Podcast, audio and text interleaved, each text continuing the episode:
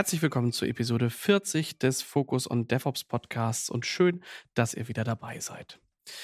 Für mich und ich glaube für alle auch, die heute ähm, hier zumindest in der Sprecherrunde mit dabei sind, ähm, eine Woche nach der großen Woche. Wir sind nämlich alle gerade zurück von der KubeCon ähm, und haben dort wahrscheinlich einiges an Eindrücken mitgenommen. Auch äh, wahrscheinlich ähm, ja die Erschöpfung der Füße, die sich jetzt so langsam wieder erholt. Von daher willkommen zur Episode, ähm, auch heute wieder mit Gästen und einem schönen Thema. Mit wieder dabei der Bastian. Hi. Hallo und danke, dass ich wieder da sein darf.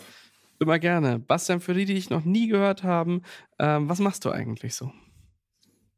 Ich bin Field Engineer bei SUSE Rancher, arbeite auch bei Rancher schon ein bisschen länger, auch schon vor der Übernahme durch die SUSE und mein Hauptfokus ist, unseren Kunden oder angehenden Kunden dabei zu helfen, unsere Cloud-Native-Produkte, also Rancher, die Kubernetes-Distribution RKE, K3S und jetzt auch Neuvector oder Harvester als HCI-Lösung erfolgreich einzusetzen.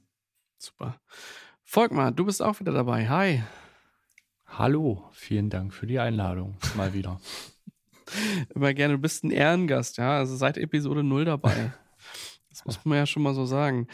Volkmar, äh, für die, die dich trotzdem noch nie gehört haben, weil es vielleicht auch Menschen gibt, die äh, bei Episode 40 erst denken, Mensch, das ist ein Podcast, den will ich mal hören. Ähm, wer bist du, was machst du so? Genau, einfach nochmal bei Episode 0 einsteigen und dann geht das los. Nein, ich bin's, ich bin Systems Engineer ähm, in einem Systemhaus. Ähm, bin äh, größtenteils im Norden unterwegs ähm, und äh, mach da so, bin da so im Bereich Infrastructure Automation, sage ich mal so. Ich bin halt schon ein bisschen älter. Azure IT möchte man es dann halt, sagen es die Jungen. Ähm, genau, und damit starken Fokus auf Container aber doch recht generalistisch in jede Richtung aufge äh, aufgestellt.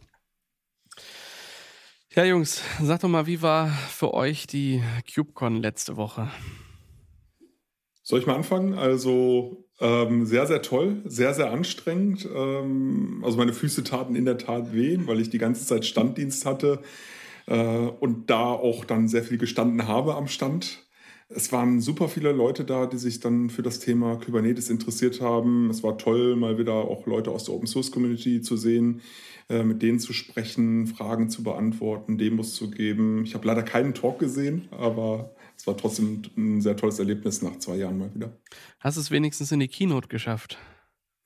Auch das nicht. das ist unglaublich. Das heißt, ich habe jetzt noch viel zu tun, mir auf YouTube die Recordings anzuschauen im Nachgang. Ja, das ist äh, ja auch so einer der Vorteile, ähm, dass halt auch, ähm, dass eine hybride Veranstaltung war. Es ist auf jeden Fall sichergestellt, dass alles überall aufgezeichnet wurde. Ja. Folg mal, wie war es für dich? Ja, das ist halt bei solchen innovativen Veranstaltungen ist es halt immer ein bisschen schwierig. Äh, Finde ich, du gehst halt mit drei Themen hin, setzt dich in 15 Talks und kommst mit 20 Themen wieder, so, so nach dem Motto, ja, also das, du bist halt völlig vollgetankt mit, mit Innovation und musst dich dann irgendwo wieder einfangen. Aber ich fand es großartig. Also es war, war eine super Veranstaltung, war natürlich eine ziemlich, ziemlich geile äh, Location da in Valencia. Ähm, auch eine sehr schöne Stadt, muss man ja auch noch dazu sagen. Ähm, und ja, ich fand das, fand das großartig. Also super. Auch mal so nach so langer Zeit, man vergisst es ja gerne, aber wir hatten ja jetzt zwei Jahre Corona und eigentlich solche, solche großen Veranstaltungen waren lange, lange, nicht, äh, lange Zeit nicht möglich und da mal wieder zusammenzukommen, das war eine richtig schöne Sache. Ich auch, also das ist ja, ne, also viele, viele der Wegbegleiter, die man halt irgendwie so hat, ähm, die findet man ja dann über solche Konferenzen durchaus doch äh, verstreut.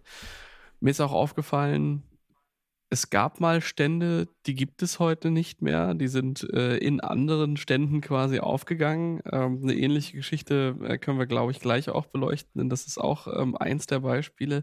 Ähm, aber es ist halt, es ist Wahnsinn, wie sich, äh, wie sich das Landscape entwickelt, ähm, wie die Produkt- und ähm, Fusionsgeschichten da so ähm, am Laufen sind und vor allem auch zu sehen, wie viele Menschen da halt sind. Ne? ich fand das schon krass. Äh, waren jetzt, glaube ich, ein bisschen über 7000 Menschen waren angesagt ähm, in der Keynote. Das äh, hat sich so in den ersten Tagen der Konferenz nicht wirklich so angefühlt, weil halt einfach da noch nicht äh, die, die großen Sachen da waren, so Montag, Dienstag. Ähm, aber ab Mittwoch, äh, wo dann so der, äh, der richtige Boom war, Ähm, ja, weiß nicht, Bastian, habt ihr Taxis gekriegt, um pünktlich anzukommen oder seid ihr auch sehr früh angereist? Nee, ich bin eher etwas später angereist, weil die Stände halt oder die Expo-Halle erst um 10.30 Uhr aufgemacht haben. Ah. Und dann habe ich gesagt, okay, gebe ich mir nicht die Keynote, guck, ich gucke mir dann später jetzt nochmal an, sondern habe dann lieber nochmal etwas länger gefrühstückt und bin erst so Richtung 9.20 Uhr, 9.30 Uhr dann da gewesen. Und da habe ich dann immer Taxis bekommen. Und zurück, äh, Pro-Tipp, wenn man nochmal in Valencia auf einer Messe ist, es fährt ein Bus direkt davon ab. Der, damit kann man dann irgendwie 10 Minuten lang oder 15 Minuten lang in Richtung Stadt fahren und da kriegt man auch wieder Taxis. Da muss man sich nicht in die große Schlange stellen. Ja, nächstes Jahr steht ja äh, Amsterdam an. Ähm, ich glaube, da können die meisten von uns mit dem Auto anreisen. Ähm, das ist dann ja deutlich, deutlich bequemer. Bastian, Jetzt haben wir ja schon gesagt, ähm, wir, wir sprechen über eine Fusion, die stattgefunden haben und einen Stand, den es vielleicht äh, vor, äh, vor der Pandemie auf der CubeCon noch gegeben hat, ähm, der heute aber, äh, wo nur noch das Logo quasi bei euch auf dem Stand mitzusehen ist. Ähm, erzähl doch mal, was, was, äh, was ist da los? Genau, also wir haben Ende letzten Jahres die Firma Neuvector übernommen das ist eine Container-Security-Lösungsfirma, ähm, die ein proprietäres Produkt hatten, was man dann kaufen konnte, um Security in seiner Kubernetes-Umgebung einerseits äh, während der des Bauens von Container, Container Images, also im kompletten Development Lifecycle, aber auch zu Runtime sicherzustellen.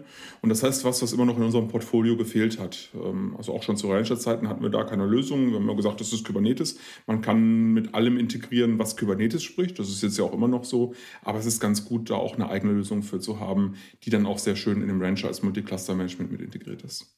Mhm. Bevor wir in ähm, Neuvector als solches ähm, einsteigen, würde ich Volkmar dich nochmal bitten, so ein bisschen ähm, über das, ja, die Themen, die es im, im Security-Kontext bei Kubernetes zu beachten äh, gibt, äh, das mal so ein bisschen zu beleuchten. Also von an, an welchen Punkten muss ich mir eigentlich über Security Gedanken machen, äh, wenn ich da so ein Cluster stehen habe? Ja, im Grunde sind es ja halt die gleichen Punkte wie in der Infrastruktur sonst auch, aber es ist natürlich alles agiler, alles anders. Ähm, ich würde jetzt sagen, mal initial erstmal angefangen, reden wir über Container und damit reden wir auch über Images, die ausgeliefert werden. Im Image, im Image sind immer in der Installation Binaries halt verfügbar, die halt Schwachstellen haben. Sowas muss halt geprüft werden. Dementsprechend ist halt eine, ähm, also Image-Scanning eigentlich schon so eine Sache, wo man sagt, so gut, das ist so, dass das das Mindeste, was man schon mal haben sollte, wenn man irgendwas mit Containern tut. Ähm, Genau, äh, so ein Container wird dann halt in der Regel dann halt auf Kubernetes zum Laufen gebracht. Das bedeutet, das Wie ist eine große Frage. Wie wird es zum Laufen gebracht? Policy. Also Policy ist dann halt ähm, ein ganz großes Thema. Ähm, da geht es dann halt auch wirklich darum, dass das halt Container nicht als Root gestartet werden dürfen, Container keine Privilege, äh, keine Privilege Container äh, gestartet werden dürfen, auch nicht auf Host-Pfade oder sonstiges zugreifen können sollen. Ähm, dass solche Sachen sind dann halt auch ähm, wichtig, dass man im Grunde so eine, ich sag mal, so eine Deployment Compliance hat, die, die dann halt irgendwie auch äh, enforced wird. Ne? Ähm, was haben wir noch? Äh, während der Runtime haben wir halt Themen, in Containern passieren Dinge, das wissen wir. Ähm, und sowas muss, sollte halt auch äh, geprüft werden. Ne? Was, was machen die jetzt gerade? Habe ich jetzt irgendwelche Jobs, die irgendwelche verrückten Sachen ähm, versuchen? Ähm, sowas muss, muss, da muss man halt auch ein Auge drauf haben.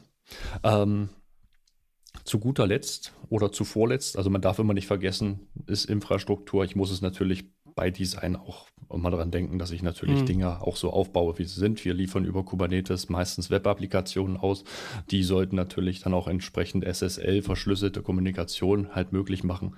Ähm, das hätten wir noch. Und dann das Thema Monitoring und Logging, so dass ich dann halt natürlich auch nachhaltig, äh, nachhaltig dann halt äh, Dinge prüfen kann. Ich habe noch eine Sache vergessen, aber äh, sage ich gleich noch genau, ähm, sei es dann halt allgemein merkwürdige Logs, ähm, ähm, genau und äh, Audit, Auditiersicherheit bzw. Revisionssicherheit, die ich dann halt nachher dann ähm, dann halt auch noch verfügbar habe, wenn da mal was schiefgegangen ist. Genau, und Network Policies, also Netzwerk intern, dadurch, dass natürlich, äh, dass wir halt mit einem SDN am Start sind, mit Kubernetes, haben wir halt auch das Thema äh, Network Policies, was im besten Fall halt auch ganz gut, entweder gut organisiert oder sehr dynamisch dann gehandelt wird und automatisiert ist. Hm. Wenn, ich, wenn ich jetzt noch was vergessen habe, haut rein. Ich glaube, mir fallen spontan noch Betriebssystem ein, dass da irgendwie auch. Äh, das vergisst man immer. Das ja nicht mehr. Nee, nee, nee, nee. Wir gehen, wir gehen in Containern, da brauchen wir kein Betriebssystem und kein Blech mehr. Das, äh, das wird obsolet. Ähm, da gibt es, glaube ich, noch genau. ein bisschen was zu beachten. Ähm, ich glaube, wenn man Dinge richtig, richtig, richtig sicher gestalten will, ähm, dann ist auch noch so, so so ganz harte Kriterien wie Zugang und wenn jemand Zugang hat, vielleicht auch noch Encryption auf, äh, auf Storage-Ebene, irgendwie sowas. Ich glaube, da kann man sich ja. auch noch drum kümmern, dass wenn dann mal eine Platte entwendet wird, ähm, dass da halt nur ähm, ja, Garbage quasi drauf ist für denjenigen, der es dann äh, versucht auszulesen. Ähm, und das ist etwas, ähm, wo ich dann sagen würde, ja, ähm, ist okay oder fair enough zu sagen, guck mal, wir kümmern uns um Kubernetes ähm, und Kunde, du musst dich jetzt um, um Security kümmern.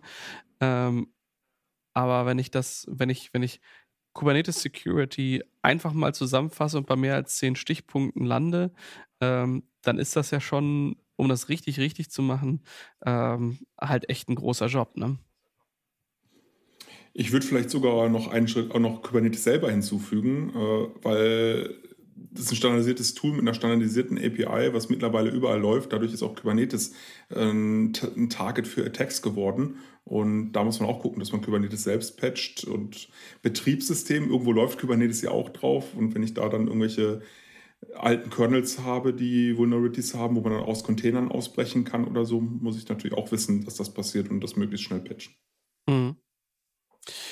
Ja, ähm, das heißt, es ist dann doch gar nicht so einfach. Was macht das mit, mit äh, ich meine, Bastian, wenn du halt bei Kunden bist und das, ähm, das implementierst, dann konntest du halt bisher wahrscheinlich sagen, ja, ich mache hier den Plattformaufbau ähm, und ich helfe euch beim Deployment und so, aber ähm, äh, Security-Installation, da lasst mal jemanden kommen, der das äh, schon ein paar Mal gemacht hat, was jetzt aber auch wahrscheinlich mit als Teil äh, deiner Disziplin wird, ne? Genau, also das meinte ich gerade mit, das ist schön, dass man jetzt auch was im Produktportfolio hat. Ähm, und vor allen Dingen auch, dann ist es einfacher, wenn man ein Produkt hat im Portfolio, wo man dann auch das direkt verkaufen kann. Das, oder wo man auch sagen kann, das kann man als Open Source anbieten, um auch die Diskussion zu führen, wie geht das denn überhaupt mit Security und diese ganzen Aspekte, die wir jetzt gerade äh, schon gesagt, oder die ihr gesagt habt, da auch Antworten drauf zu finden. Weil eigentlich ist das ja alles nicht neu. Das gibt es irgendwie schon seit 20, 30 Jahren, dass man sich um, in verteilten Systemen um genau diese Themen kümmern muss. Aber durch Container und Kubernetes und diese Dynamik in den Containern sind so viele von diesen alten Tools und alten Policies, die man vor 20 Jahren mal sich aufgeschrieben hat als Security Department, die funktionieren nicht mehr. Also statisch irgendwelche IP-Tables äh, oder mit Firewall, die auf irgendwelchen Hosts was zu machen, funktioniert im Kubernetes-Cluster nicht. Mhm. Ja, weil ein Pod mal hier laufen kann, mal da laufen kann. Und diese Agilität will man ja auch haben. Und gleichzeitig müssen dann die Security Tools aber mitwachsen. Und wenn man jetzt so ein Security Tool hat, direkt in einem Portfolio, ist es sehr viel einfacher, das auch als Aufhänger zu nehmen, um mit dem Security Department zu reden und denen zu sagen, ja, nee, also Firewall, die macht er jetzt bitte nicht mehr im Kubernetes, nimmt lieber nur Vector, das kann dasselbe, macht das aber Kubernetes nativ, sodass das dann äh, funktioniert und nicht komplett schmerzhaft wird. Folg mal, was sind für dich so die, ähm, so deine Hoffnungen, die daraus ähm, entstehen, dass das jetzt, äh, dass Security irgendwie wichtiger genommen wird und dass da jetzt äh, halt auch Sachen äh, mit integriert werden? Ja, einerseits, dass es halt gesehen wird. Ja, also, also man ist halt vor, vor ein paar Jahren noch recht stiefmütterlich mit, mit dem Thema vorangegangen und man hat sich über diese Sachen eigentlich sehr wenig Gedanken gemacht. Also Security ist ja sowieso immer so ein, so ein Übel, dem man sich dann entweder widmet oder nicht und dann irgendwie, wenn, dann aber auch nicht richtig. Und äh, meine Hoffnung ist, dass das dann nachher schlüssig ist. Ne? Also man dass man halt ein gutes Gefühl hat, seine Infrastruktur am Start zu haben. Also das ist, glaube ich, der große Punkt. Und wir haben es ja jetzt gehört, wir haben jetzt so viele Punkte aufge, äh, aufgezählt, die eine Rolle spielen und die haben schon immer eine Rolle gespielt. Und wir haben einerseits natürlich die Gefahren mit, mit dieser äh, Automatisierung, aber auch die Chancen natürlich mit dieser Automatisierung, weil wir diese Tools natürlich auch in die diesem in diesem Bereich standardisiert, automatisiert, skaliert betreiben können und dann halt ja, dann, dann würde alles besser. Das ist halt, die Hoffnung ist es dann, dass sowas ja grundsätzlich ja, dass man so ein Ding hinstellt und es funktioniert. Und es ist aber auch gleichzeitig sicher. Das ist, glaube ich, die, die große, große Hoffnung. Da kommen wir so ein bisschen zu, ähm, zu dem Punkt Secure by Default. Ähm, und das ist etwas, wo ich sagen würde, ähm, ich habe es jetzt, ich wollte es eigentlich heute vorher nochmal machen, aber nochmal eine weiter, weiter Fertig-Installation nach ähm, einfach Guide und dann fertig geklickt und dann geguckt, was mir eigentlich vorgeschlagen wird. Ähm, ich glaube aber, was da kannst du mich vielleicht korrigieren, wenn ich einen, einen Default Rancher ähm, aufsetze, dann ist nicht per Default Netzwerk äh, Security an, ist nicht per Default eine Pod Security Policy äh, am Start. Äh, und da sind Dinge ähm, doch schon so gebaut, dass es eher darum geht, schnell Dinge ans Laufen zu bringen. Erstmal machen, dass sie funktionieren und dann vielleicht nachträglich gucken, dass man sie vielleicht secure bringt. Aber das, äh, vielleicht ist das auch bloß eine steile Hypothese von mir. Da gibt es so ein bisschen zwei Antworten darauf und beide, also da, was du, deine Hypothese ist nicht ganz unrichtig, aber auch nicht ganz richtig. Mhm. Ähm, ich würde es mal ein bisschen auseinanderdröseln. Ähm, das erste Pod Security Policies ist sowieso deprecated, da lohnt sich, würde ich sagen, gar nicht mehr äh, rein zu gucken, sondern man müsste eher gucken, wenn man es benutzt, womit löst man es ab. Mhm. Network Policies ist was, das ist ja, dass man Firewall-Regeln zwischen Containern im Cluster hat wo man sich überlegen muss, hm, ist das vielleicht was, was ich überhaupt im Cluster brauche? So ist in Multitenant-Clusters, wo ganz viele Projekte drin sind, essentiell wichtig. In so kleineren Clustern vielleicht nicht unbedingt. Deshalb ist es vielleicht auch ganz gut, das optional zu haben. Und gerade Neuvector kann zum Beispiel, können wir gleich noch darüber sprechen, bei Network Policies auch helfen, weil es da eine ganze Reihe von Automatismen gibt und Lernmethoden, die das ganze Schreiben von Network Policies einfacher machen. Weil manuell Kubernetes Network Policies schreiben ist sehr, sehr schmerzhaft und sehr viel Arbeit. Und wird auch dazu führen, dass immer wieder man Sachen vergisst und die Anwendung plötzlich irgendwelche Verbindungen nicht aufbauen kann, die sie einfach aufbauen müssen. Mhm. Ähm, andersherum gibt es aber auch bestimmte Sachen, die jetzt mehr und mehr schon secure by default sind, auch wenn man mit dem Rancher Kubernetes Clusters erstellt. Also zum Beispiel Richtung RK2 da ist automatisch die Secret Encryption im etcd an, dass die mhm. nicht mehr Plaintext auf der Disk gespeichert werden. Man kommt zwar immer noch an die Secrets dran, wenn man über die Kubernetes API die Rechte dafür hat, aber wenn man einfach nur die Disk ausliest, den etcd ausliest, kommt man nicht mehr dran. Und solche Einstellungen sind jetzt schon standardmäßig auf sicher und gehärtet gemacht worden. Also es geht da schon so ein bisschen in die Richtung, auch per Default Security zu haben. Was ich mich dann immer frage, ist, ähm, kommen wir jetzt, also natürlich kommen wir Stück für Stück äh, in der Marktreife halt dahin, dass wir Richtung Stabilität gucken, ähm, aber äh, es wird weniger fancy, ja, es ist nicht mehr so, ähm, hey komm, mal eben schnell die Demo hochfahren und äh, guck mal hier, äh, Docker-Coins, die machen hier Dinge, ähm, sondern äh, es wird, es wird alles habe ich das Gefühl, in der Industrie ernster. Äh, es wird ernster genommen, dass Disaster Recovery ordentlich funktioniert. Es wird ernster genommen, dass äh, die, die Software Supply Chains sich angeguckt werden. Es wird ernster genommen, dass die Plattform den Qualitäten entspricht und nicht mehr nur die die äh, Testwiese und Insel ist, auf der man äh, den, den neuen Workload mit ranbringt. Äh, und ich glaube, diejenigen, die das, äh, die schon lange als Early Adopter dran sind, ja, die mussten das auch schon vor, vor drei Jahren so machen. Ähm, aber ich glaube, so die, den, den Mainstream, der jetzt so Kubernetes einsetzt, für den wird's, äh, wird es langsam ernst. Ähm, ja. Die Workloads sind ja auch mittlerweile äh, so, dass es nicht mehr nur die kleinen Startups sind, die jetzt oder die großen Webseiten, die die hohen Skalierungsanforderungen haben und deshalb schon immer Kubernetes benutzt haben, seit es draußen sind oder Kubernetes mitentwickelt haben. Also keine Ahnung, Zalando in Deutschland war einer der ersten Kubernetes-Nutzer, weil die einfach genau diesen Use Case haben, wo das unheimlich viel Arbeit abnimmt und Kosten für die spart. Sondern es geht mittlerweile ja auch daran, dass Kubernetes genauso auch im Industrieumfeld eingesetzt wird, dass äh, komplette Chemiefabriken von Kubernetes gesteuert, gesteuert werden. Und da ist Sicherheit natürlich auch aus regulatorischer Sicht nochmal ein ganz, ganz anderes Thema. Äh, genauso auch wie Disaster Recovery, weil wenn da was stillsteht, dann sind das schnell ein paar Millionen, die da pro Stunde verloren gehen, hm. an, wenn die Produktion nicht mehr funktioniert. Folg mal, was macht das mit dir? Das macht mich zufrieden. Das ist ja auch so, dass, tatsächlich, du bist ja, du bist ja vor Jahren noch rausgegangen mit einem Produkt, was eigentlich noch nicht ganz fertig ist, ne? Und dann musstest du halt Dinge, Dinge halt ähm, nachbauen. Also du hast, also die Arbeit bestand ja tatsächlich zu einem hohen Prozentsatz aus, aus Workarounds, ne? Das ist jetzt nicht so, dass dieses Software oder das Stück Schnippel-Software immer den Anspruch hatte, das mit zu erfüllen. Aber gerade solche Sachen wie Security ist eine Thematik, die musste man halt drumherum bauen oder man musste sie sich dann halt dazu kaufen, insofern sie halt vorhanden war und insofern sie dann halt auch so gereift ist, dass, dass, dass sie halt auch nutzbar ist. Und das finde ich, das finde ich halt gut. Das macht es wieder einfacher. Das macht es natürlich ein bisschen wie du sagst, ja, das ist ernster, ja, also es, es, ist dann halt auch nachher dann auch wieder nur ein Schnippel Software, was du auslieferst, aber, aber es macht es natürlich auch wieder einfacher und du kannst dich ein bisschen mehr um das Wesentliche kümmern, halt Konfiguration, Betrieb, dass dann halt auch alles gut läuft ne? und musst da nicht so viel basteln.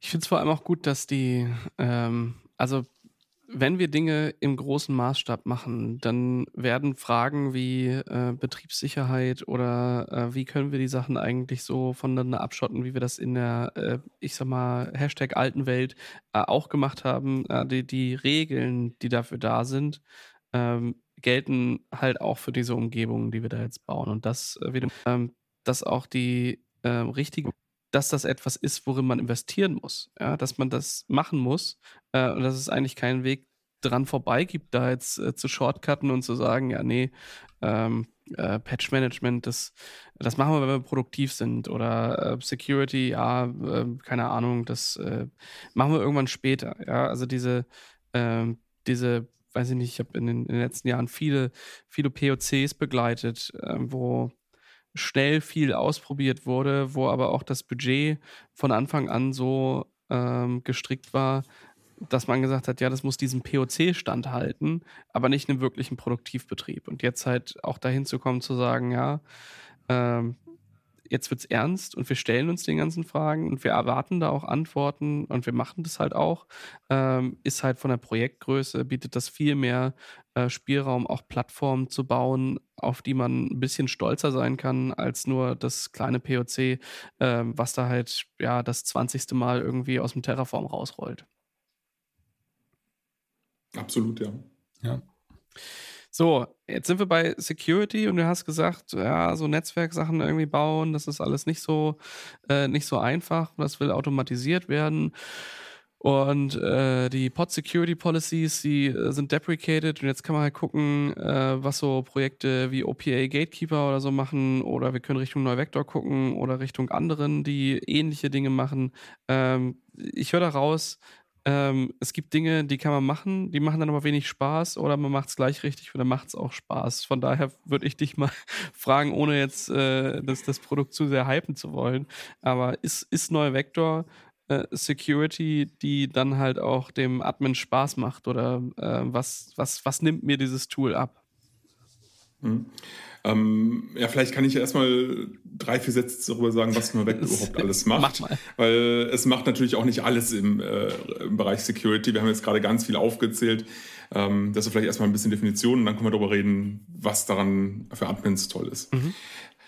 Ähm, das erste, was Novector macht, ist das ganze Thema Container Image Security. Also wir haben ja gerade schon gehört, Image Scanning ist wichtig, dass man, damit man weiß, gibt es im Container Image Pakete, Binaries drin, die CVEs haben und das will man halt wissen. Und zwar in der kompletten Supply Chain, die man hat. Also ob, egal ob ich jetzt ein Image in einer CICD baue, will ich vielleicht schon, dass das Bild fehlschlägt und der Developer direkt äh, ein Feedback bekommt, hey, äh, update mal deine Dependencies hier. Aber auch wenn ein Image in der Registry liegt, kann es ja auch noch ein paar Tage dauern, nachdem es gebaut wurde, bis es dann deployed wurde. Da können ja auch CVs auftauchen, da will ich vielleicht auch Notifications bekommen, wenn das passiert. Und natürlich auch, wenn ein Image dann deployed wurde und als Container im Kubernetes läuft, dann läuft so eine Software oft auch mal ein paar Tage, Wochen, Monate, Jahre. Mhm. Und irgendwann kann es halt sein, dass da auch eine Schwachstelle irgendwo rausgefunden wird, ein CV rausgefunden wird. Dann will ich da auch eine Notification bekommen und äh, dann auch sicherstellen, dass ich das dann patchen kann. Und da kommen wir auch schon in dem zweiten, was, zu dem zweiten Punkt. Was passiert denn jetzt, wenn ich Software laufen habe produktiv die Schwachstellen hat, die vielleicht sogar Zero Days hat, von denen ich noch gar nichts weiß. Oder vielleicht dann CVs hat, von denen ich weiß, die ich aber nicht ganz einfach patchen kann, weil keine Ahnung, ich müsste dann auf eine neue Java-Anwendung äh, oder Java-Runtime updaten, aber meine Anwendung kann diese oder meine Libraries, die ich in meiner Anwendung benutze, können noch mit dieser Java-Runtime gar nichts anfangen, mit der neuen Version. Und es gibt gar keine sinnvolle Art zu patchen. Das ist halt ein Projekt von sechs Monaten. Mhm. Wie kann ich dann trotzdem sicherstellen, ich kann die Software auch nicht einfach offline nehmen, in den meisten Fällen. Wie kann ich dann trotzdem sicherstellen, dass selbst wenn diese Software Schwachstellen hat, dass ich mich trotzdem dagegen verteidigen kann und selbst wenn ein Attacker reinkommt, dass er dann nichts machen kann und das nicht wirklich ausnutzen kann, dass er da eine Schwachstelle gefunden hat. Also auch die Runtime-Aspekte noch mit eingreifen. Ähm, du hast eben schon gesagt, dass das, äh, das Scanning tatsächlich und auch da gibt es ja ganz verschiedene Tiefen, in denen das stattfinden kann. Also ich glaube, das Einfachste, was irgendwie alle äh, mitmachen, ist, äh, naja, ich nehme mir halt mal sämtliche Binaries, lasse dann Hash drüber laufen und aus den, Bin aus den Hashes äh, treffe ich einen Rückschluss darauf, welche Version dieses Binaries habe ich da vor mir und mit der Version kann ich dann ähm, in den gängigen CVE-Tabellen ähm, Rückschlüsse darauf schließen, dass das jetzt hier ein SSAD drin ist äh, und dass der in der Version irgendwie folgende Vulnerabilities hat. Ähm, Jetzt finden wir aber nicht nur irgendwie Betriebssystempakete da drin, sondern vielleicht auch Dinge, ähm, die wir selbst gebaut haben. Irgendwelche NPM-Pakete, irgendwelche Dependencies von anderen Sprachen, irgendwelche ähm, Java-Libraries, die wir damit verwenden. Sind das auch Dinge, auf die ihr damit eingeht, oder sind das äh, wirklich nur die, die, äh, die Binaries, die da ähm, gescannt werden? Mhm. Es kommt so ein bisschen darauf an, ob die Dependencies als Artefakte im Container-Image selbst drin liegen. Ja. Weil Vector sieht das Container-Image. Wenn jetzt da ein Jar zum Beispiel, was dann dynamisch hm. gelinkt wird, im Container-Image drin liegt, oder äh, man hat eine JavaScript-Anwendung, wo die JavaScript-Sourcen drin liegt, die ja von der Node.js Runtime einfach nur noch interpretiert werden. Ähm, und dann ja, dann sieht Neuvector das und kann auch entsprechend auf CV-Datenbanken zugreifen. Mhm. Wenn es jetzt allerdings eine C-Library ist, die hart reingekompiliert wird in irgendeine Binary oder eine Go-Anwendung ist, wo ja, alle Dependencies so hart reinkompiliert werden, ja. ähm, dann ist das was, wo Neuvector nicht mehr reingucken kann und äh, mhm. da dann nicht helfen kann. Also es ersetzt nicht, dass man nicht auch beim Bauen der Software auf den eigenen Paketmanager seiner Programmiersprache guckt und auch da ein, ein Security-Scanning macht und dann zum Beispiel merkt, okay, diese Library, die ich benutze, die hat jetzt ein CVE. Mhm. Ähm, wenn jetzt, also das, ich meine, das ist schon mal, das ist schon mal eine sehr, sehr gute Sache. Du hast vorhin gesagt, ein Image, das läuft auch mal ein bisschen länger. Ähm, und bisher hätte ich gesagt, ähm, sind, die, sind die meisten Tools, die aus dem Image-Scan äh, kommen, sehr nah an den Images dran, sprich in eine Registry integriert, sodass ich da halt sagen kann, ähm, guck mal hier mein Image ähm, und jetzt scanne ich das mal und dann sehe ich irgendwie, ist das äh, rot, gelb, grün ähm, oder wie sieht das da halt aus. Das ist aber ähm, ja halt nur ein Stand, den ich dann halt habe und auf der anderen Seite brauche ich ja auch eine Awareness darüber, welche Versionsstände meiner Images habe ich eigentlich äh, überhaupt in Verwendung. Ähm, was ich noch interessant fände, ist, ähm, kann ich aus Neuvector heraus auch mehrere Registries ansprechen, die vielleicht solche Features überhaupt nicht haben und die direkt mit scannen? Ja, kann man. Also man kann da beliebig viele Registries hinzufügen und auch eigentlich alles, was Standard-Registry ist. Also egal, ob es jetzt irgendwie eine Public Registry ist, Docker Hub hm. ähm, als Beispiel oder die Registries der Cloud-Provider, ähm, Quay oder wie sie alle heißen, ähm, ob es eine GitHub-Registry ist oder eine GitLab-Registry ist oder auch was on-premise ist, also was wie Artifactory, Harbor oder selbst wenn ich die einfache Docker-Registry, die man einfach nur als Container startet, die kann ich auch dran anstöpseln. Hm. Okay. Ähm, dann würde ich sagen, also, äh, weiß nicht, Volkmar, hast du da noch weitere Fragen zu, zu äh, Images und allem, was da so passiert? Ähm, eventuell ähm, das Thema, das Thema Image Integrity, das, das, äh, das wäre wär nochmal eine interessante Frage, ob es da, also man kennt ja die Lösungen, die eventuell im Raum stehen, halt mit, ähm, mit Notary und Co. Ähm, aber da, da wär, liefert ihr da auch was. Mhm. Ähm, genau, das geht ja so ein bisschen jetzt in den Bereich Admission Control, dass man beim Deployment des Container-Images prüft, darf das überhaupt deployed werden. NeuVector hat einen Admission Control Hook, also es hängt sich auch in die Kubernetes API rein und kann dann bestimmte Sachen überprüfen, unter anderem zum Beispiel Post Security Policies komplett ersetzen, also alles, was da wichtig ist, von ersetzen. Ähm, aber auch so Sachen machen wie das Deployment von Container-Images verbieten, wo es schon bekannte Schwachstellen drin gibt oder wo es mehr als irgendeine gewisse Anzahl von bekannten Schwachstellen gibt oder wo es mehr als oder wo es Schwachstellen gibt, die eine hohe Severity haben und gleichzeitig älter sind als sieben Tage. Aber wenn sie jünger sind, werde ich das Deployment doch noch erlauben, weil dann hatte der Kollege aus dem Development ja noch keine Zeit, das zu patchen oder gegebenenfalls gibt es noch gar keinen Patch. Also da kann man schon sehr viel mitmachen. Ich habe jetzt gerade im Vorbereitung noch mal kurz reingeguckt. Was ich jetzt äh, nicht direkt gefunden habe, ist auch eine Prüfung der Signatur von Images. Aber in Zukunft, wir haben auch ein komplementäres Tool dazu in der Entwicklung. Das ist das Cube Warden, was auch ein Admission Webhook Plugin ist oder System ist. Und dort gibt es auf jeden Fall schon eine Policy, womit man genau das überprüfen kann, dass wenn ein Image signiert wurde, dass die Signaturen auch validiert werden und überprüft werden. Und es gibt Pläne in Zukunft auch äh, dann Neuvector mit dem CubeWarden Admission Control System zu integrieren, sodass man das Beste aus beiden Welten hat. Die Einfachheit von Neuvector, die Verbindung zum Image Scanning und gleichzeitig die Möglichkeit mit CubeWarden diese Policies auch selbst schreiben zu können. Und zwar auch in der Programmiersprache, in die man sie schreiben möchte und dann nicht irgendwas anderes, Esoterisches an Skript, Skriptsprache dafür lernen zu müssen. Ich hätte fast gefragt, was eine esoterische Skriptsprache ist, aber ich, ich lasse das mal in die Community. Also, was aus der Community von euch sind esoterische Skriptsprachen? Gerne Einsendung unter podcast.svad. Oder Programmiersprachen. Es müssen nicht zwangsläufig, aber Klar. da gibt es ein paar. Und das ist natürlich auch immer für jeden anders. Also es gibt Leute, die äh, schreiben wunder sehr gerne JavaScript und TypeScript, andere machen das lieber.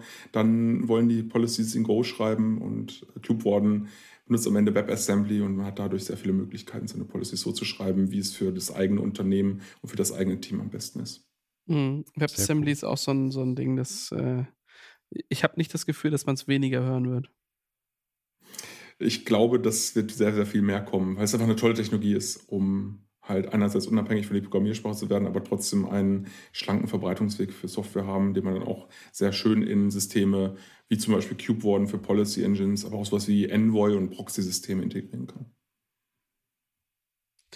Weiter zum Thema, also wir haben jetzt den, den Image-Build-Prozess äh, hinter uns. Wir haben irgendwie tolle äh, Signaturen rangehängt. Wir haben sichergestellt, dass äh, nur wir diejenigen sind, die Images bauen können. Wir haben äh, die Images durchleuchtet und sind uns, soweit wir es beurteilen können, sicher, äh, dass das, was dort drin ist, ähm, naja, entsprechend sicher ist oder halt auch nicht, was natürlich sich im Laufe der Zeit verändert. Und gerade im Laufe der Zeit ist halt Runtime.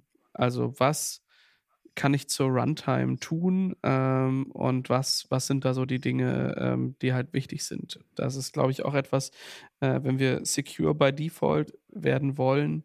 Ähm, ich meine, guckt halt bei Docker Hub, äh, guckt euch die, die äh, Images an, ähm, mit der so standardmäßig irgendwie rumhantiert wird. Da sind sehr viele mit bei, die mit dem Root-User arbeiten ähm, und äh, ja, damit ihren Daemon laufen lassen, obwohl man oft sagt, hey, das sollte man vielleicht äh, vermeiden, wo es halt geht. Mhm. Genau, das ist einmal das Thema Compliance, was man dann noch überprüfen kann, mhm. neben den CVEs. Also man kann zum Beispiel in Vector verschiedene Compliance-Profile integrieren. Das kann sowas sein wie dann CIS-Scans, äh, PCI-Compliance, GDPR, NIST, HIPAA. Mhm. Da gibt es verschiedene Profile, die man aktivieren kann, wo genau diese Sachen dann gecheckt werden habe ich, wie sind die Berechtigungen im Dateisystem des Containers? Habe ich da vielleicht zu viel lesbar oder schreibbar? Oder läuft das Ganze als Root oder läuft das nicht als Root? Und was es alles gibt, dass man das auch regelmäßig überprüfen kann. Einerseits natürlich als Admission Control System, aber auch regelmäßig überprüfen kann, was ist eigentlich mit der Software, die jetzt gerade läuft, ist die compliant. Hm. Sich natürlich da auch Reports zu machen kann, auch nicht ganz unwichtig für die Auditierung. Ähm, und das Zweite ist neben der Compliance dann aber, dass man auch gucken kann, okay, was macht denn die Anwendung wirklich, wenn sie läuft? Also welche Netzwerkverbindungen werden aus dem Container aufgebaut oder zum Container aufgebaut? Welche äh, Systeme kommunizieren miteinander? Auch vielleicht, welche Protokolle sprechen sie miteinander? Welche Dateien werden und welche Ordner werden aus dem Container heraus oder im Container auch beschrieben oder darauf zugegriffen und welche Prozesse werden im Container gestartet.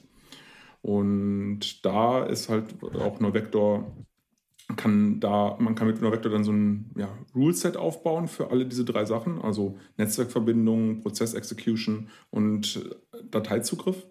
Und dann kann NoVector nur noch diese Zugriffe erlauben, die auch wirklich in dieser Whiteliste drinstehen. Also Richtung Netzwerk-Policies vom Prinzip schreiben oder sagen, okay, in diesem Container-Image darf wirklich auch nur Python ausgeführt werden und nicht Curl oder Bash oder äh, irgendwelche anderen Tools, die vielleicht irgendjemand dann mal nachgeladen hat, um als Attacker, um dann auf die Memory zuzugreifen oder so.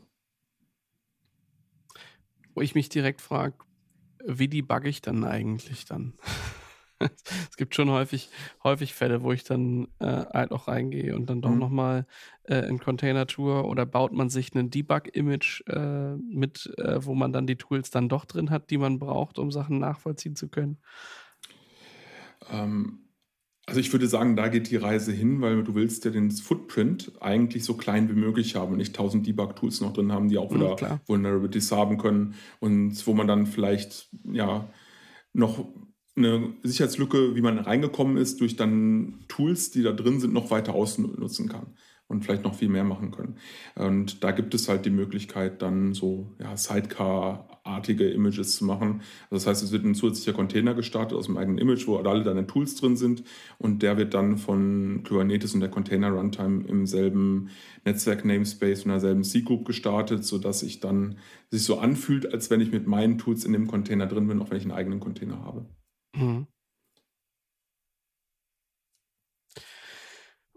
Okay. Ähm, ich stelle mir das furchtbar schwierig vor, solche, äh, solche Runtime-Policies halt auch zu bauen. Du hast äh, immer mal wieder gesagt, hey, ähm, das ist nicht nur die Möglichkeit, dass man die halt ähm, äh, statisch aufbaut und ich äh, bastel mir die zusammen, wahrscheinlich irgendwie als YAML oder aus der GUI zusammengebastelt, sondern äh, dass, das, äh, dass das Tool halt auch lernen kann. Ähm, ist das dieselbe Granularität, die es da hat, oder sollte ich mich vorher schon in der Tiefe auch damit beschäftigen, welche Capabilities es überhaupt gibt? Nee, das ist äh, genau die gleiche Granularität und das ist auch einer der großen Vorteile von so einem System wie Neuvector oder von Neuvector generell, dass es einen Lernmodus drin hat. Also man kann das komplette System, den kompletten Cluster, aber auch einzelne Pods und Container in verschiedenen Modi betreiben und der erste wäre ein Lernmodus, wo diese Whitelist an Regeln für Netzwerkzugriffe oder Prozessexecution gelernt wird und aufgebaut wird, basierend auf dem Verhalten, den der Container hat. Also jedes Mal, wenn der Container eine Netzwerkverbindung aufbaut, wird eine entsprechende Regel angelegt im Vektor. Mhm. Das heißt, ich muss sie nicht mehr manuell schreiben, sondern ich kann zum Beispiel sagen, ich deploy meine Anwendung in einer Umgebung, der ich vertraue, lasse dann meine automatisierten oder meine manuellen Tests drauflaufen, sodass ich dieses Regelwerk aufbauen kann. Und wenn ich dann damit zufrieden bin, kann ich sagen, entweder mein kompletter Cluster oder einzelne Container, die sollen jetzt in den Monitor-Modus geschaltet werden, so nennt sich das in Neuvector.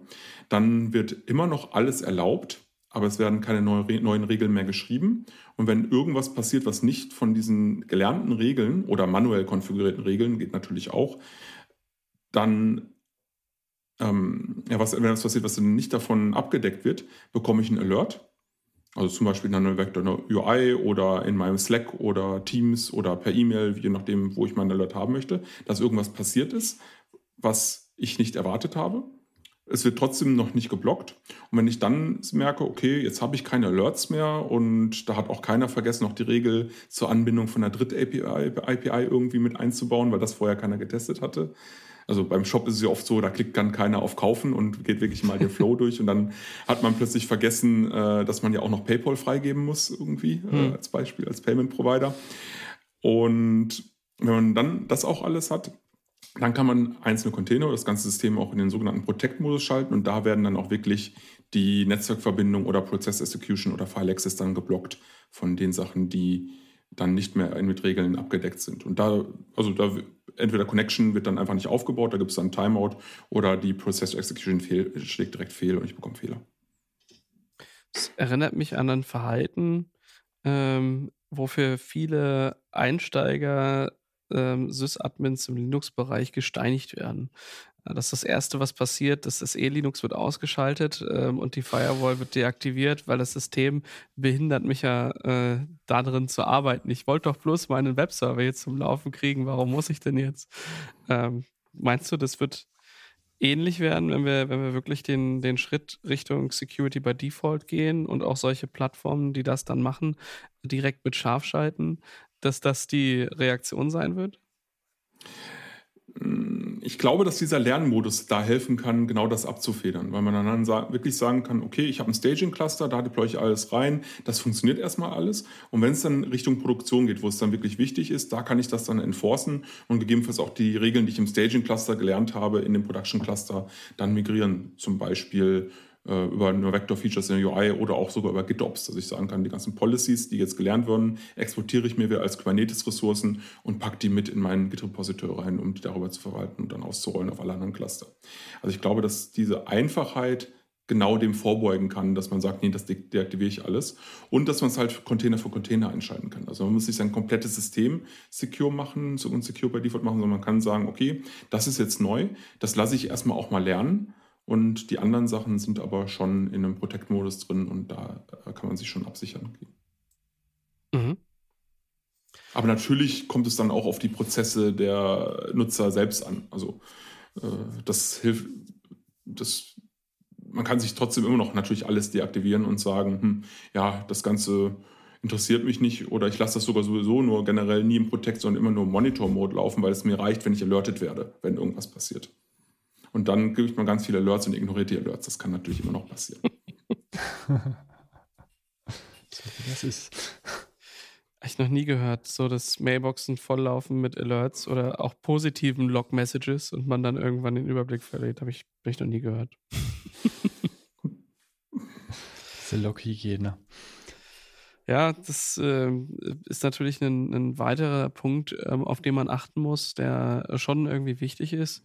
Ähm, aber ich glaube, man kann gar nicht genug stressen, dass das, ähm, dass das aktiv getan werden sollte, dass sich jemand damit äh, befassen sollte.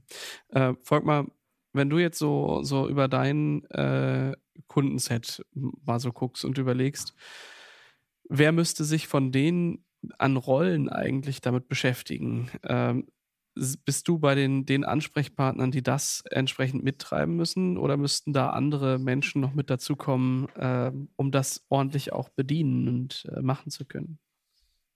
Ja, das ist immer so ein bisschen schwierig. Wir reden ja meistens über ältere Infrastrukturteams, die dann halt irgendwo abgesetzt noch einen Security-Moke haben, der eigentlich gar keine Ahnung von Containern hat.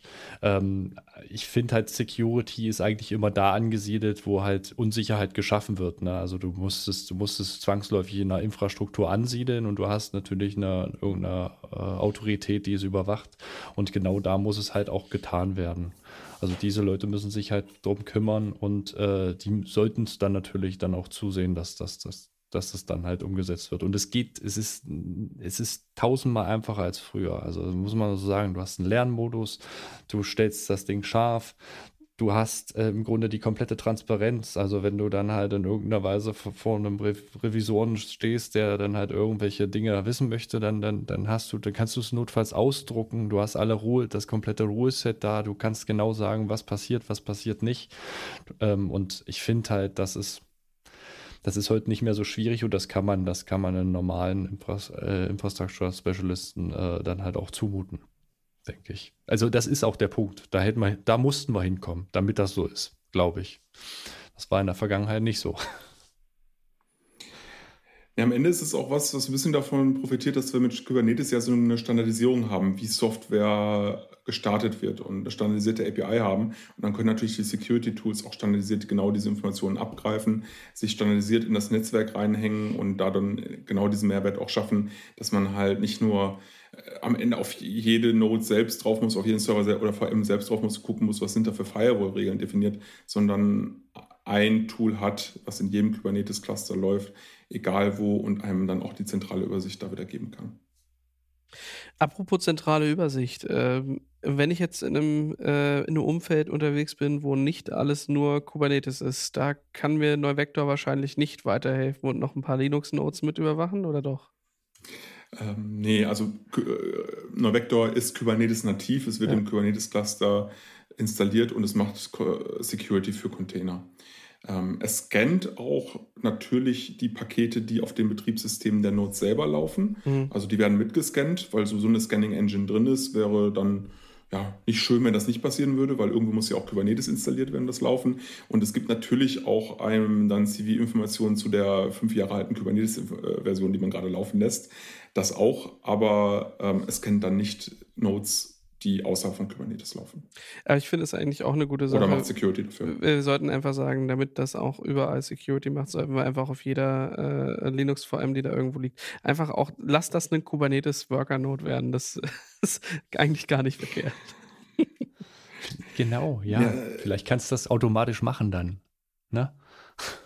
Es hat auf jeden Fall sehr ähm. viele Vorteile zu gucken, dass man wirklich möglichst viel seines Software-Stacks in Kubernetes laufen lässt, um einfach von diesem Automatisierungsgrad und von dem Standardisierungsgrad Vorteil, die Vorteile zu haben. Das ist einerseits äh, bei Security relevant, aber genauso äh, relevant beim Thema Monitoring, mhm. beim Thema Log-Management oder beim Thema Deploy Deployment-Automatisierung, Deployment-Pipelines, GitOps, CI/CD-Flows, whatever dass man weniger und weniger irgendwelche selbstgebauten Skripte und Sonderlocken im System hat, sondern mehr und mehr genau das alles auf ein System standardisiert. Mhm.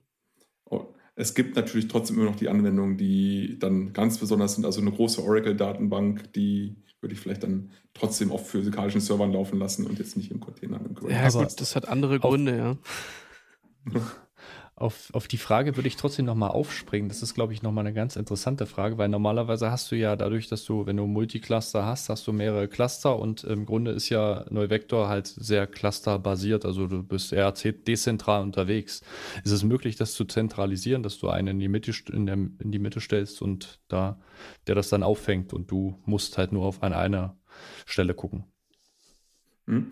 Ähm, Neuvector hat auch ein, selbst ein eingebautes Federation-Konzept. Das heißt, dass man mehrere Neuvector-Cluster oder Kubernetes-Cluster, wo Neuvector drin läuft, zusammenschalten kann, um dann zum Beispiel auch Policies von einem Cluster in den anderen zu migrieren und auch eine zentrale Sichtbarkeit zu haben. Ja, nice. Haben wir noch irgendwas beleuchtet, was Neuvector tut, was wir noch gar nicht äh, besprochen haben? Ähm, ja, einen Punkt vielleicht noch und da würde ich, wenn es okay ist, kurz ausholen, wie nur Vector das überhaupt macht, zum Beispiel sich den Networks äh, zu wissen, welche Netzwerkverbindungen aufgebaut werden zwischen Containern oder zu anderen Systemen. Und das ist auch eine Sache, wo Neuvector ein bisschen besonders ist, dass es jetzt nicht irgendwie mit eBPF arbeitet oder mit Sidecars arbeitet, die über als zusätzliche Container über mitlaufen, sondern Neuvector guckt sich direkt den Netzwerk-Stack im Linux-Kernel selber an.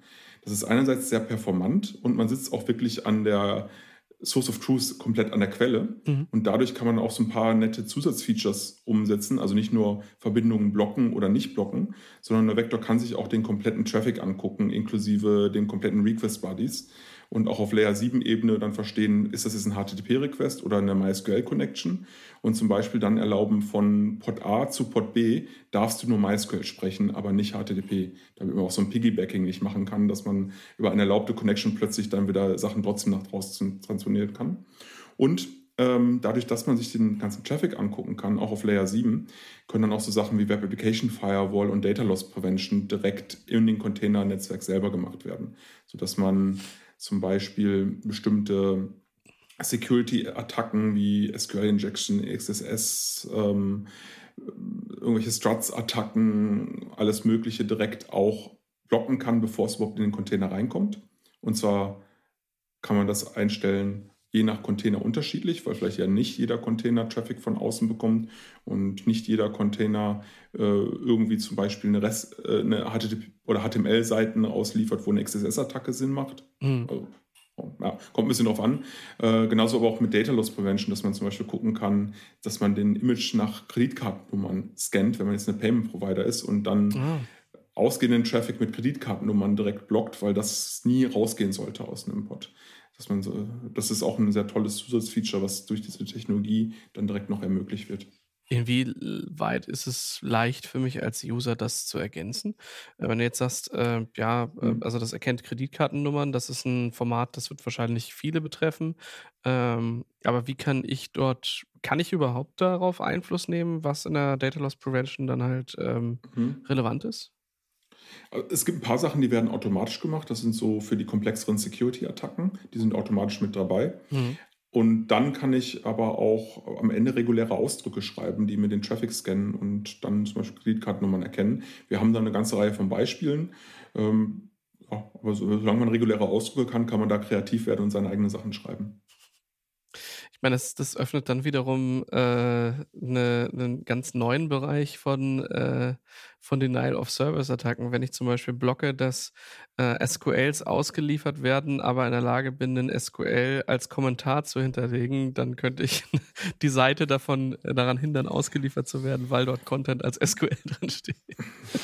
Genau, man muss natürlich immer ein bisschen gucken, dass man da äh, ein Mittel findet. Also Data Loss Prevention macht man meistens ja nur für wirklich, wirklich wichtige Sachen, weil es auch einen Performance, kleinen Performance-Impact hat, sich den kompletten Traffic anzugucken ja. auf diesem Level und dann auch zu scannen und nicht jetzt für alles Mögliche. Äh, das ersetzt dann nicht ein Sanitizing des Outputs zum Beispiel.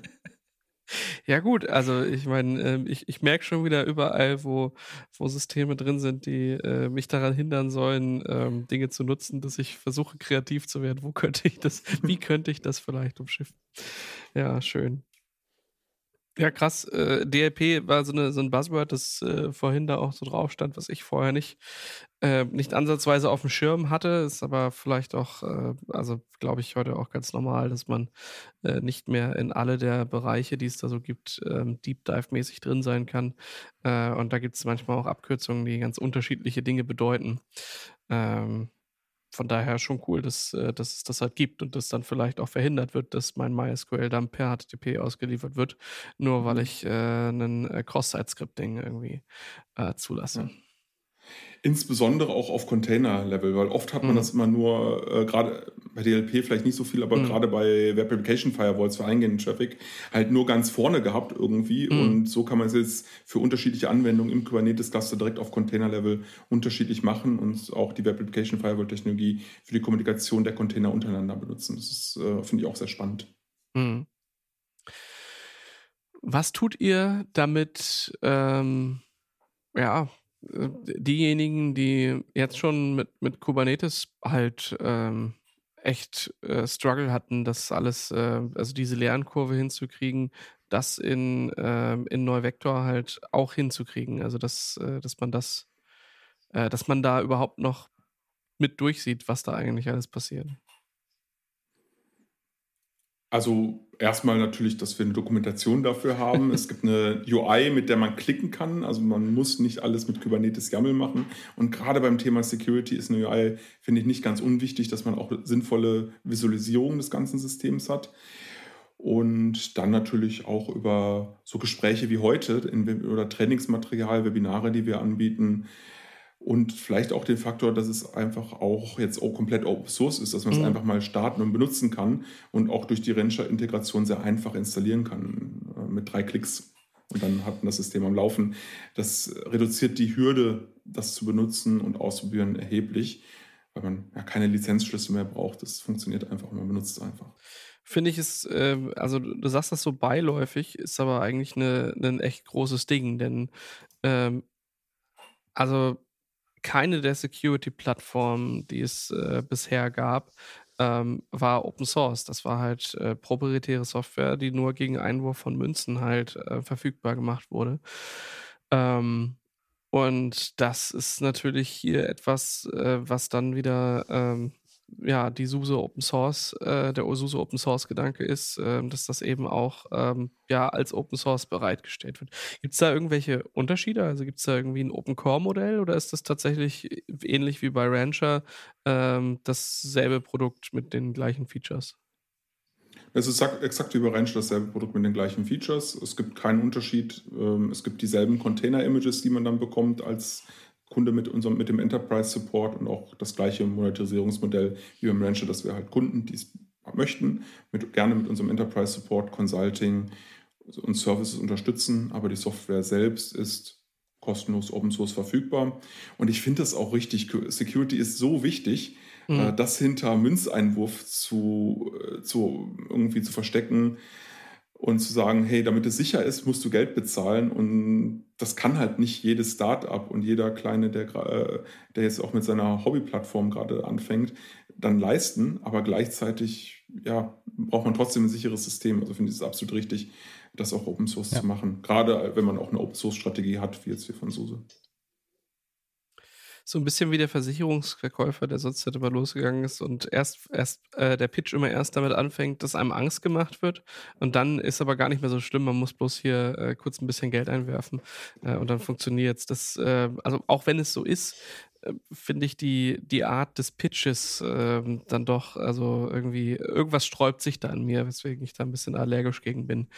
Ähm, das finde ich hier eigentlich eine, eine, sehr schöne Sache und ähm, muss da echt mal äh, eine Lanze für Suse brechen, weil, ähm, also ich kann mich dran zurückerinnern, als ich damals so eine Ausbildung, ähm, so, weiß nicht, vor 2010 mit Suse zu tun hatte. Da waren das immer Systeme, ähm, die für Stabilität bekannt waren, aber nicht dafür, dass die innovativste Software darauf läuft. Ähm, und wie das sich jetzt gewandelt hat, ähm, dass ihr äh, da wirklich die innovativsten Sachen mit, mit reinbringt ähm, und auch die, ähm, naja, jetzt mal was, was nehmt, was euer Portfolio ergänzt und sagt, hier, äh, guckt mal, tada, Open Source. Ähm, was dann andere natürlich auch in, eine, in einen gewissen ähm, ja, Zugzwang äh, versetzt irgendwo auch. Ne? Ich äh, glaube, gar nicht so weit später, ähm, kann man ja auch mal sagen, hat Red Hat das auch gemacht. Die haben dann halt Stackrocks äh, erstmal akquiriert und dann auch irgendwann Open Sourced. Aber der Schritt äh, von Akquise bis Open Sourcing, ähm, ich kann mir gut vorstellen, dass das, äh, dass sich das gegenseitig beeinflusst hat, ähm, dass das, äh, dass ihr da halt vorgelaufen seid und gesagt habt, hier, guck mal, das hauen wir jetzt mal raus. Ja, es ging, glaube ich, auch relativ schnell jetzt am Ende. Ich announced hatten wir es im Oktober oder November letzten Jahres. Die ersten öffentlich verfügbaren Repositories waren, glaube ich, im Februar dann da. Ja. Und dann kamen irgendwann die ersten Release-Candidates und jetzt seit vorletzter Woche ist dann auch das 5.0-Release, also das erste stabile Open Source-Release dann auch. Ich erinnere mich, also in den Helmcharts muss man noch ein bisschen was umbiegen, damit es halt äh, so richtig mhm. funktioniert. Und ich glaube, ein, ein Image muss man auch irgendwie umbenennen, damit das ging. Das, äh, aber äh, ich meine, wir sind ja auch neugierig. Äh, wenn wir da beim Docker Hub irgendwas sehen, ähm, dann will man halt testen. Von daher, ja.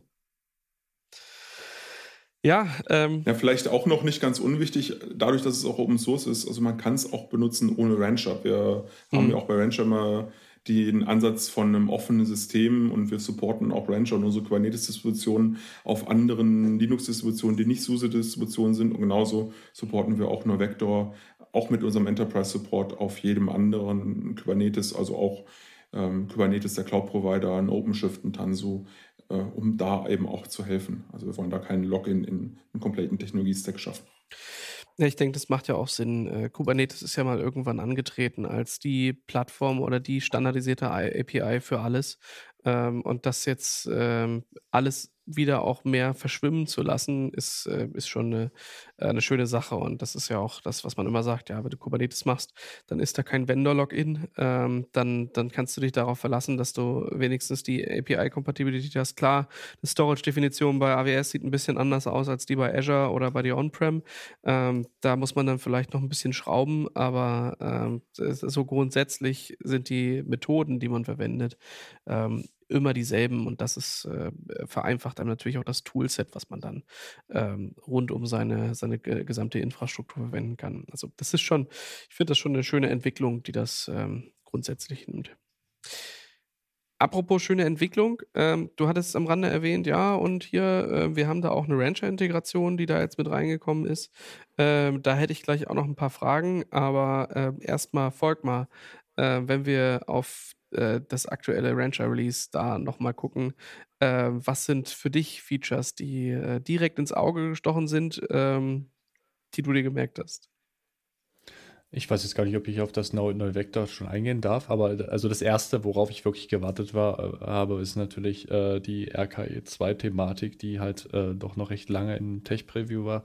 Und äh, da die jetzt, da jetzt tatsächlich dann halt, ähm, gut, letzten Endes ist es nur ein Tag, aber es ist halt sowas muss man dem Kunden verkaufen und, und, und wenn, wenn man beim Kunden sitzt und da steht das, dann ist es dann doch schwierig und das, das hat mich gefreut.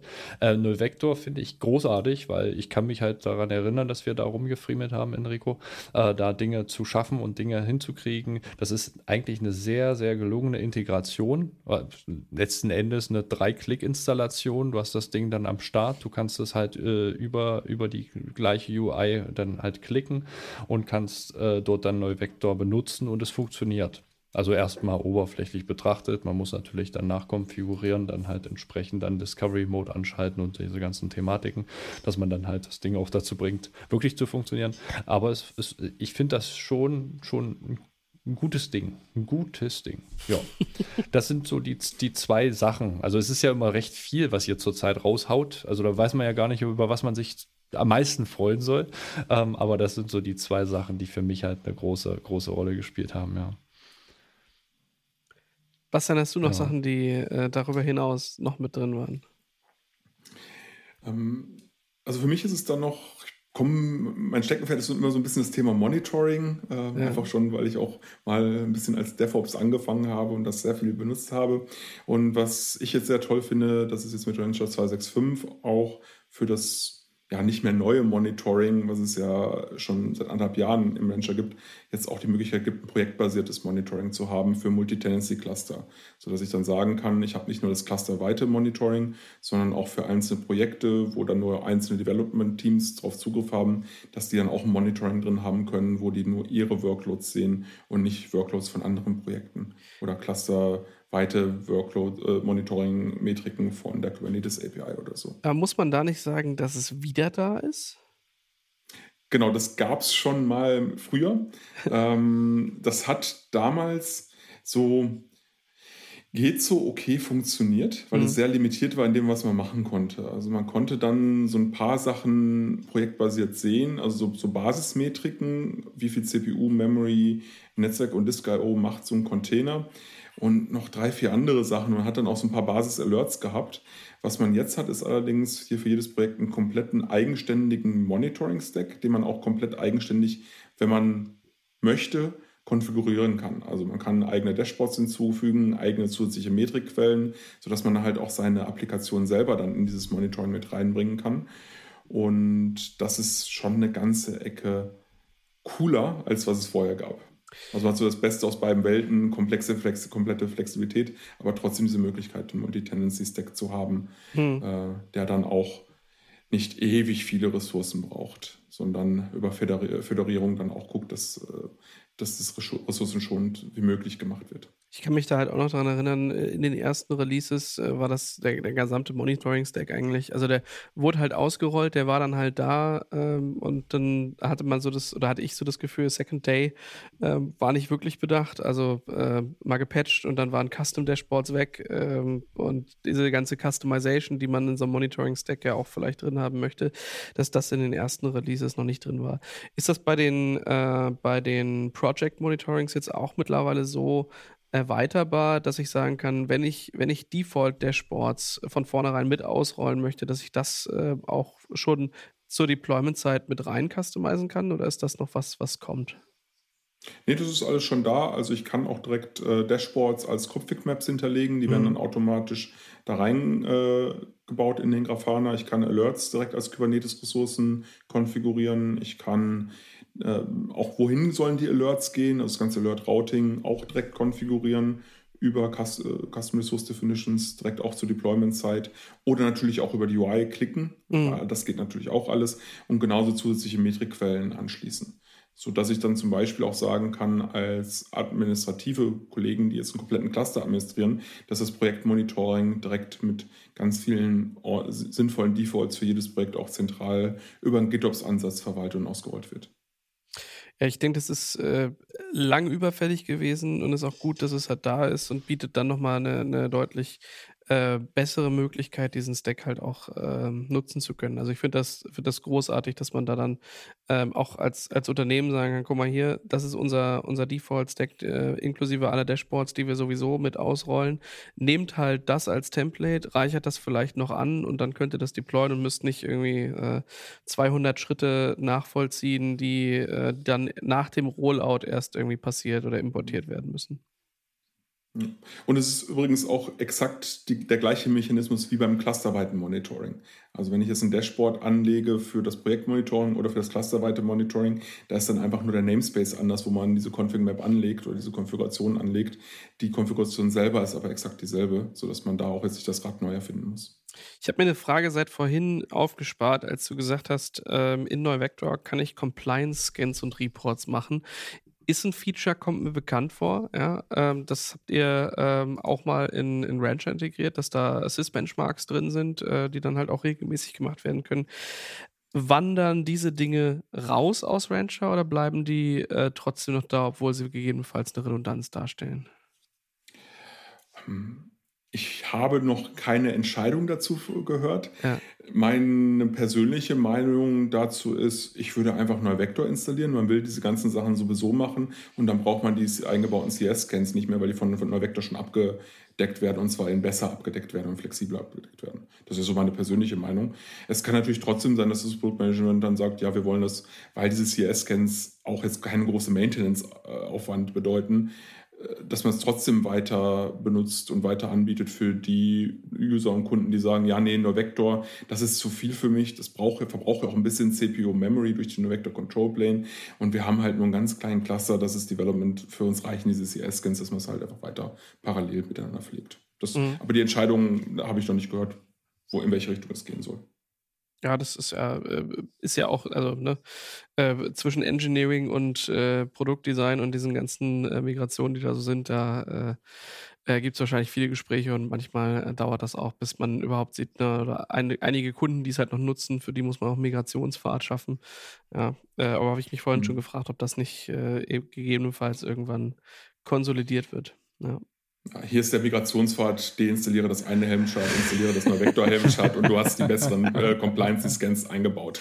Ja, also, ist so, ist so. Ja, ja klar, trotzdem, äh, du weißt ja, wie es ist, äh, den Kunden, ähm, der es nachher nutzt, auch davon zu überzeugen, dass, dass das besser ist, ähm, dass das so ist. Ich kann mich da an einige Gespräche auch so unser, äh, unter unseren Nutzenden äh, zwischen ähm, ähm, 2.5 und 2.6 ähm, da erinnern, äh, dass das dann doch, also erst war es ganz furchtbar, dass da eine neue UI ist und dann war es aber auch gut und dann wusste man nicht so richtig und manche lieben es, andere hassen es. Äh, das äh, ja, also ich glaube, da hat man immer diesen Gewöhnungseffekt. Ja, man, man nutzt dieses Tool, man macht da halt viel mit und dann äh, merkt man, ähm, jetzt, jetzt bin ich dann doch irgendwie jedes Mal wieder gezwungen, auch mal neue Wege einzuschlagen und äh, alte äh, Klickpfade, die ich so hatte, äh, wieder zu vergessen. Ja, und ich sage ja immer noch äh, äh, Pod Security Policies, ähm, obwohl ich auch schon längst weiß, dass das ähm, nicht mehr gemacht werden sollte. Trotzdem ist das noch in meinem Hirn so drin, äh, sodass wir hier schon von Legacy-Themen in, in Kubernetes reden. Das ist unglaublich.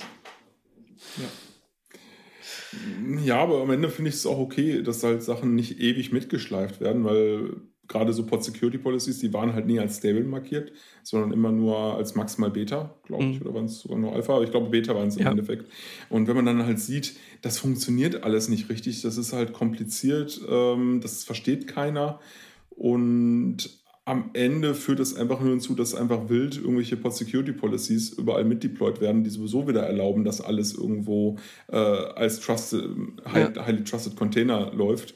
Dann kann man auch sagen, okay, Ziel verfehlt. Ja. Äh, und das macht einfach nur noch Probleme und wird nur noch äh, gemacht, um aus in irgendwelchen Hardening-Guides einen Haken dran machen zu können. Aber ja. Äh, Sachen besser macht es dadurch auch nicht. Als abschließende Sache, würde ich gerne eins nochmal ähm, auch, auch mitvalidieren. Es gibt sicherlich unter den Zuhörenden auch einige, die Rancher äh, länger als die letzten zwei Monate verwenden. Ähm, so geht es auch Volkmar und mir. Ja, ähm, wir haben äh, immer noch im Kopf, äh, man installiert das Docker, dann kommt das RKE an den Start, dann kommt der Master Cluster, dann kommt Helm und Cert Manager und dann geht es irgendwann ab und dann kommen die, äh, die Downstream Cluster mit ran. Ähm, mit RKE 2 hat sich da einiges getan. Ich kann mich erinnern, wir haben auch mal in einer Episode drüber gesprochen. Äh, da hieß es ja, kommt, ist neu, aber ähm, obwohl 1 und 2 jetzt äh, oder RKE und RKE 2 vielleicht äh, äh, implizieren, dass das eine das andere ersetzt, ist es vielleicht doch gar nicht so einfach. Weswegen ich gerne äh, dich nochmal fragen würde, wie sieht eigentlich aktuell eure Best Practice aus? Was sollte man verwenden und warum? Ja? Also vielleicht erstmal nochmal ganz kurz, damit es auch wirklich immer klar ja. ist äh, und es keine Verwechslungen gibt. Ähm, wir werden weiterhin in Zukunft RKE 1 und RKE 2 parallel weiterentwickeln. Äh, es gibt keinen Plan, RKE 1 einzustellen und auch RKE 1 wird weiterhin auch über Kubernetes 1.24 hinaus mit Docker als Container Runtime, so wie es jetzt auch schon läuft oder in alten Versionen auch weiterlaufen. Ähm, es gibt keinen Druck von RK1 auf RK2 abzugraden. Wenn man sein Production-System da nicht anfassen möchte und Migration machen möchte, muss man das nicht machen. Und zusätzlich planen wir Richtung Ende des Jahres auch offiziell ein Migrationstool anzubieten, was das erlaubt, wenn man es möchte. Auch wieder, wir wollen keinen zwingen zu migrieren, aber es, wir haben schon von Kunden gehört, die sagen, hey, wir finden das RK2 eigentlich ganz gut, aber wir haben ganz viele RK1-Cluster, können wir das migrieren? Und das wollen wir natürlich auch ermöglichen. Es gibt sogar jetzt schon einen Migrationsguide, der ist nur irgendwie 20 manuelle Steps, die man dann machen muss. Äh, den kann man sogar googeln und findet den, glaube ich, irgendwo im Internet. Der ist halt öffentlich. Äh, der wird aber nicht offiziell von uns supported. Das ist so ein bisschen dann, äh, if you want to do it, do it auf eigenes Risiko. Und was Offizielles gibt es halt Richtung Ende des Jahres. Mhm. Was ist jetzt so ein bisschen Default und Best Practice? Ähm, dadurch, dass das RK2-Cluster provisionieren ja jetzt auch als stabil markiert ist und auch voll supported wird aus dem Rancher heraus. RK2 war sowieso ja schon seit anderthalb Jahren stabil. Ist aus meiner Praxis, die ich sehe, schon RK2 mittlerweile die Standarddistribution für neue Cluster, für neue Cluster und neue Setups geworden. Zum größten Teil aus dem einfachen Grund, dadurch, dass die Container Runtime, das Container die im RKE2 direkt mitkommt und man eine Komponente weniger hat, äh, wo man sich darum kümmern muss und nicht extra nochmal Docker installieren und Docker maintainen muss. Und das macht die ganze Provisionierung, das Benutzen von Images, Provisionieren von, Provisionieren von VMs eine ganze Ecke einfacher.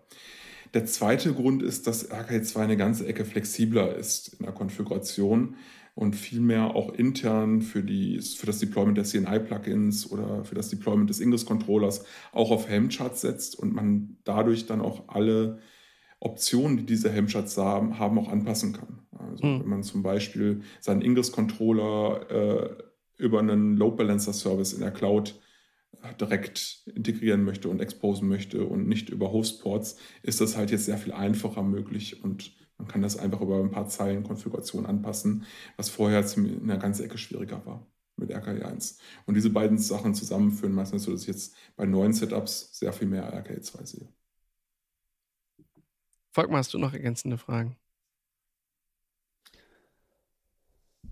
Ähm, ja, tatsächlich. Äh, da, um da, an das Thema nochmal anzuknüpfen. Also jetzt reden wir ja tatsächlich über die Downstream-Cluster, ähm, die Management-Plane. Da habt ihr ja noch nicht so richtig, glaube ich. Also ich glaube, ich glaube, in den Requirements ist es tatsächlich noch ein klassischer RKI-Cluster, der mit Docker halt ausgeliefert wird.